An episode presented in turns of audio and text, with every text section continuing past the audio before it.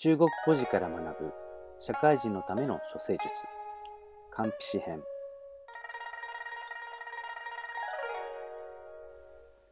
漢詩とは紀元前200年頃の戦国末の法家です。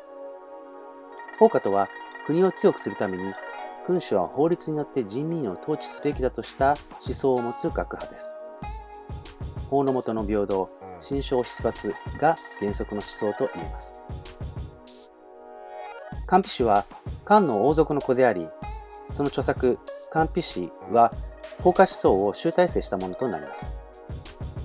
この書は、秦国の永世、後の始皇帝が国家を統治するときに作った法律の礎となっています。しかし残念なことに、遵守のもとで共に学んだ永世に仕える李氏に妬まれ、暴落によって自殺に追いられました。漢筆師は喫音だったと言われ、逆にそれが素晴らしい書物を生んだとも言われています。漢筆師は人間を動かしている動機は愛情でも思いやりでも義理でも人情でもない。ただ一つ利益であると言っています。このような厳しい人間観の上に立って様々な人間関係における誤りのない対応方法を説いているのがこの漢筆師となります。人間通になるその1自分に対する信用を高める。傲慢は自分の進歩も止めてしまう。厳しい現実を生き残るためにはそれなりの知恵を身につけなければなりません。その一つは自分の能力や才能をひけらかすなということです。言うまでもなく能力や才能は世の中を渡っていく上で大事な武器です。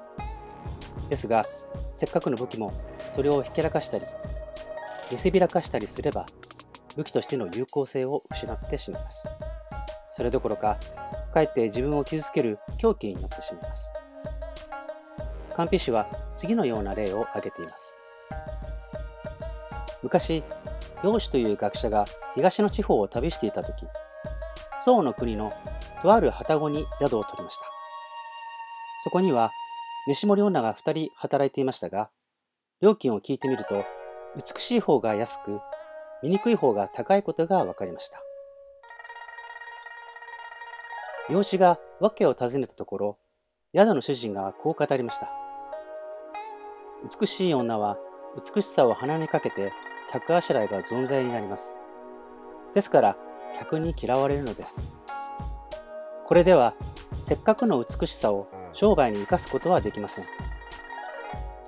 一方醜い女はそれを埋め合わせようとして客あしらいが丁寧になります。だからかえって客に好かれます。醜いからといっても商売に響くことはありません。養子はそれを聞いて行い刑にして自ら剣とするの心をさらば伊豆国に行くとして美とせられざらんと弟子たちに語ったと言われます。素晴らしい才能に恵まれてもそれを鼻にかけなければ謙虚であればどけへ行っても後ろ指を刺されるようなことはありません。謙虚の反対は傲慢。傲慢であると第一に周りの人々に反感を買い第二に自分の進歩を止めてしまいます。つまり、能力のある人間ほど謙虚であれと忠告をしているのです。ただ一度の嘘で信用を失うことがある。自分の信用力を高めておくには、嘘をつくことだけは何としてでも避けなければなりません。カンピ氏は次のような例を挙げています。昔、祖師の妻が買い物に出かけようとした時のこと、子供が後を追って一緒に行きたいと泣き叫んでいました。祖師の妻が戻ったら豚を殺してごちそうを作るから家に帰りなさいとなだめました。祖師の妻が買い物から戻ってくると、夫の祖師が豚を捕まえて殺そうとしていました。妻は慌てて、あれは単なる冗談だったと言って、祖師を止めようとしました。すると祖師は、子供は冗談だとは思っていない。子供というのは、世の中のことなど何一つ知らない。両親から教えられて一つ一つ覚えていくものだ。今、そなたが嘘をつけば、嘘をつくことを教えたことになる。母が子に嘘をつき、子が母のことを信じないようになる。これでは、もはや何を教えたって無駄ではないか、と言いました。そして、豚を料理して子供に食べさせたとのことです。カンピ氏は、普段から努力して自分に対する信用力を高めておくことが大事であり、周りの人々に対して自分が信頼に値する人間であることを示しておけば、いざという時も大いに助けになるだろうと言っています。